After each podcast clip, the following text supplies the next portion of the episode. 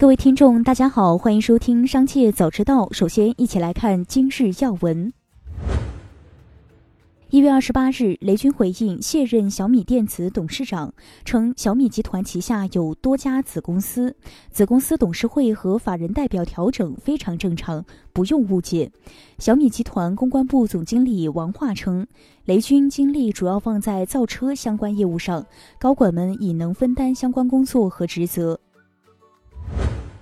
瑞幸咖啡在一月二十八日完成了造假风波后的债务重组，由大中资本牵头的买方团拉来 IDG 和阿联酋阿布扎比投资局旗下的 Aris SSG，购买了陆正耀等关联方被毕马威托管清算的股权，而交易完成后，大中资本的投票权将提升至百分之五十以上。成为瑞幸咖啡的实际控制人，而这些机构正是由陆正耀和钱志亚及其家人的附属公司控制。继续关注企业动态。疫情以来，旅游业无疑是受影响最大的行业之一。携程 CEO 孙杰表示，从后台数据来看。大家对旅游的热情依然高涨。从二零二一年前三季度的总营收来看，恢复至二零一九年同期的五成左右。面对元宇宙等新技术，孙杰认为人类有探索世界的欲望，真正走出去的会是不可替代的真我。近日，上海外滩 W 酒店的经营主体上海达洛酒店管理有限公司，因广告宣传内容违反相关规定，涉嫌妨碍社会公共秩序或者违背社会良好风尚，被罚款二十万元。其制作了融合殖民风采与未来主义三百七十四间凸显非凡感动的客房与套房，呈现上海风采、诠释海派文化等广告宣传内容，并发布在飞猪旅行 App 方的销售页面。广告内容已于二零二一年七月四日被撤下。绝味食品公告：和府捞面为公司全资子公司深圳网聚参股公司。根据和府捞面拟境外上市需求，公司拟配合对外投资的相关工作，包括但不限于后续相关的 ODI 备案及审批手续、签署投资协议、签署股权转让协议、签署减资协议等相关的交易文件，以及在符合参股公司和府捞面境外上市目的且不损害公司持股权益的前提下，对投资方案实施路径进行调整。一月二十八日报道，针对来电显示费何时能取消的问题，中国移动方面回应称，公司自二零一六年四月一日起就已全网停止销售来电显示收费资费。下阶段，中国移动将持续与部分使用老套餐的客户积极沟通，将在三至五年内逐步取消来电显示费。一月二十八日上午，爱奇艺发布适配于车载端的爱奇艺 App，同时宣布与一汽大众达成合作，自一月二十八日起，在一汽大众纯电动汽车 ID 点家族车机应用商店推出下载服务。据介绍，爱奇艺已经与理想、福特、日产、红旗、蔚来等超三十家车企开展车联网业务合作，并将陆续在八十多款车型落地车载视频娱乐服务。一月二十八日，据京东发布内部信，宣布将投入超过四亿元，对春节坚守的一线员工加大福利补贴。京东在内部信中透露，随着乡村振兴、京东奔赴计划的加速推进，二零二零年十月，京东提出三年内将带动农村实现万亿产值，截至二零二一年底已实现三千二百亿，有望提前实现目标。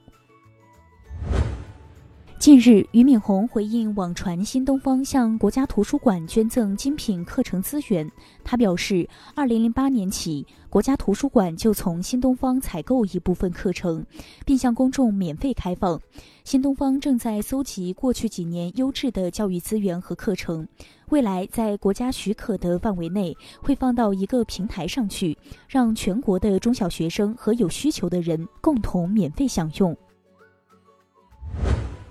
北京时间一月二十八日消息，苹果公司 CEO 蒂姆·库克周四在财报电话会议上回答有关元宇宙机遇的提问时表示，公司一直在探索创新，在这个领域看到了很大潜力。我们是一家致力于创新的公司，我们一直在探索新的和新兴技术。